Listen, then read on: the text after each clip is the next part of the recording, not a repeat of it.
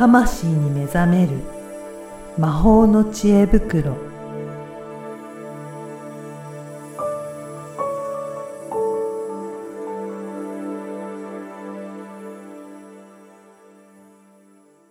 こんにちは、小ラボの岡田です。こんにちは。リアルスピリチュアリスト橋本由美です。ゆみさん、今回もよろしくお願いします。よろしくお願いします。はい。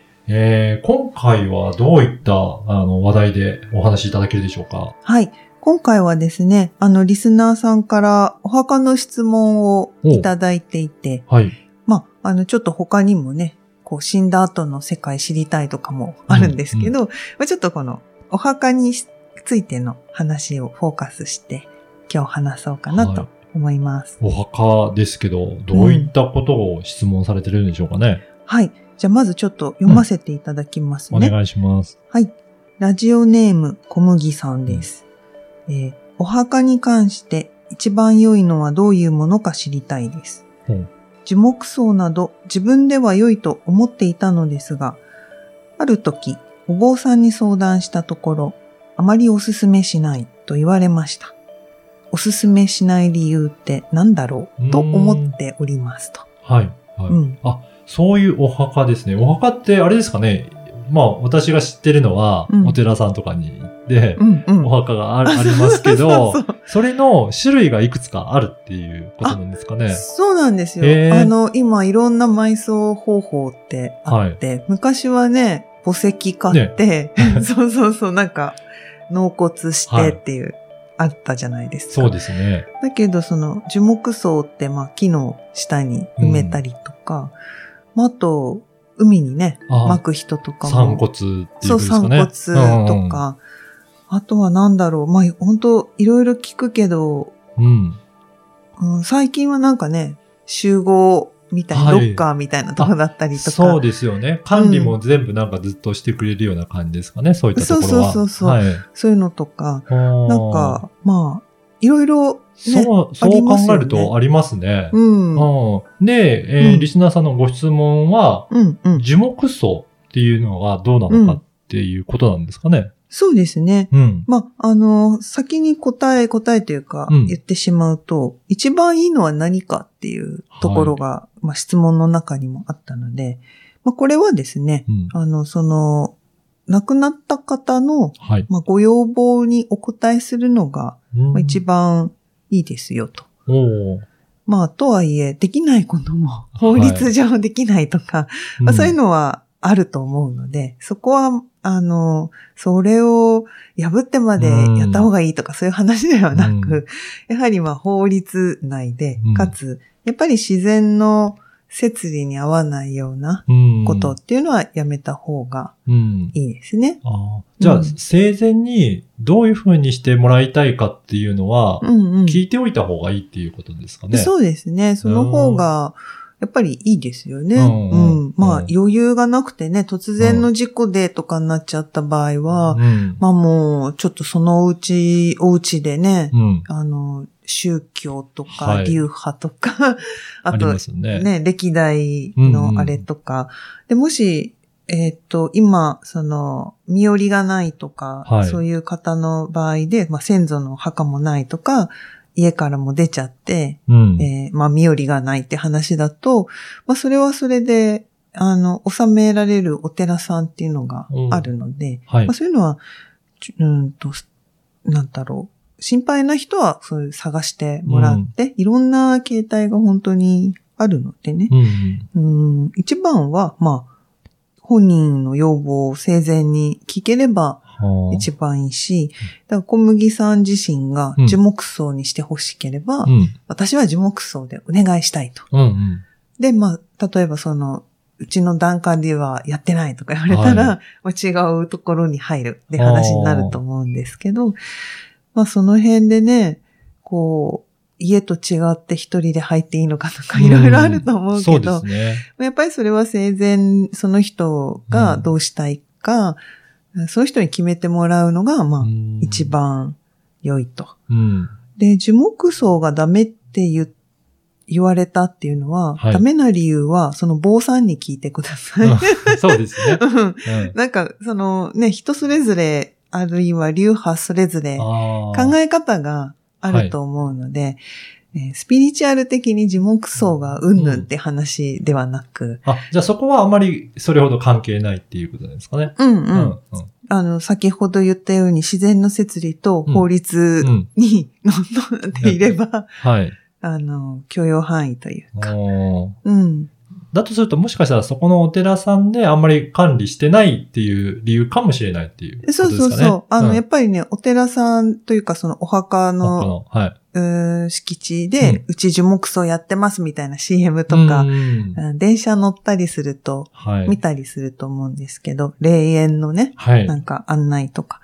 なので、あの、そういう霊園を探してうん。いただく方がう、ん。うんいいと思うし、うんまあそのね、どうしても日本人って家計っていうのがそうですね。関わってきちゃうので、そこ気にさされる場合は、もうそれはもう自分でうん どっちを選ぶか、どうしたいかうんっていうところを、まあ、考えてうん。いただくっていうのがいいんじゃないかなと。うん。うん。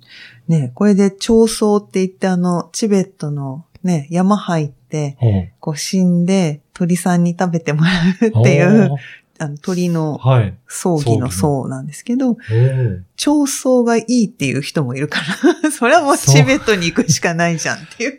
あそんな葬儀の仕方もあるんですね。そうそうそう、それはやっぱりね、ほら、塗装文化のところもあれば、はいはい。ね、日本は仮想文化だし、ねはい。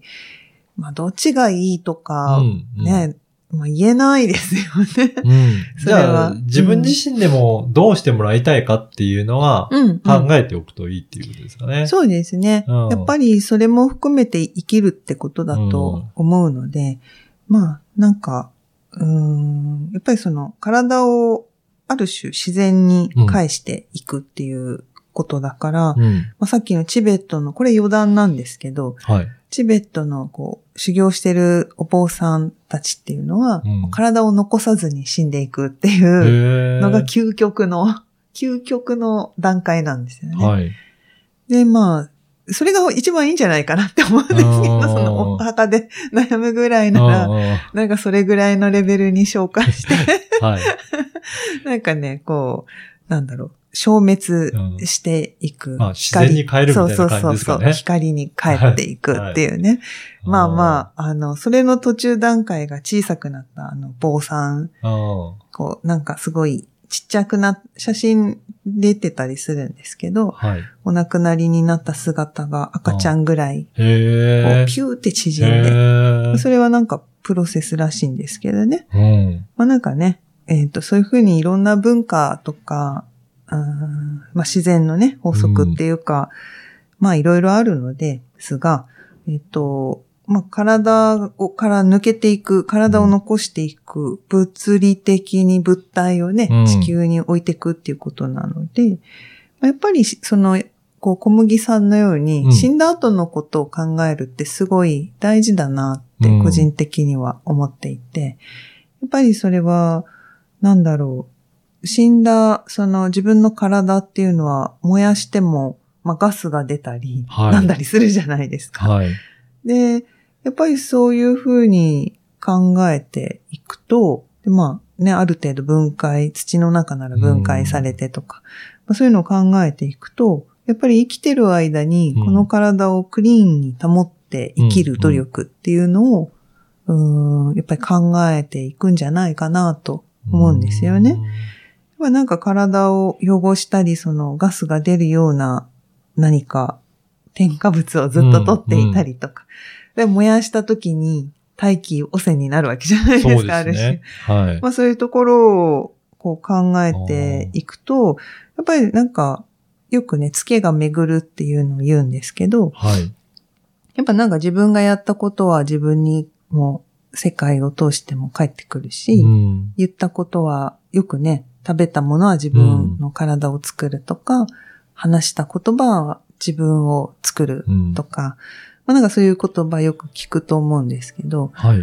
まあなんか自分が行ったことっていうのは巡り巡って、なんか帰ってうんくるし、まあ自身じゃなくても、う身内世界に帰っていくものだから、そういう目に見えるものだけじゃなくて、見えないところにこう気を配るっていうね、うんなんかこう、まあ死に向かって生きているので、この生きるプロセスをいかに生きるかうんっていうそういう一人一人が自分の人生だけど、自分だけの人生ではないところに思いを馳せる時間うん。